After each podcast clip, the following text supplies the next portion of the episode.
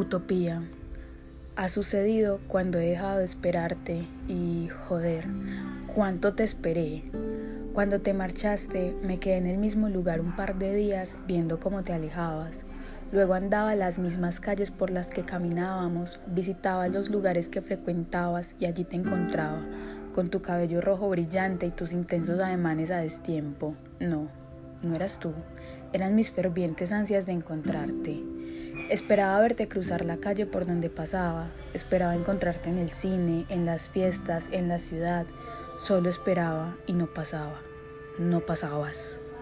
En las noches esperaba que llamaras con alguna estúpida excusa, ebria, con alguna estúpida canción de fondo, y no, el teléfono no sonaba.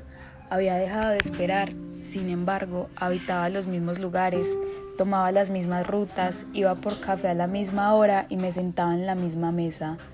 El teléfono sonó tres años después, un jueves lluvioso a la medianoche. Tú no estabas ebria y yo no te esperaba. Respondí.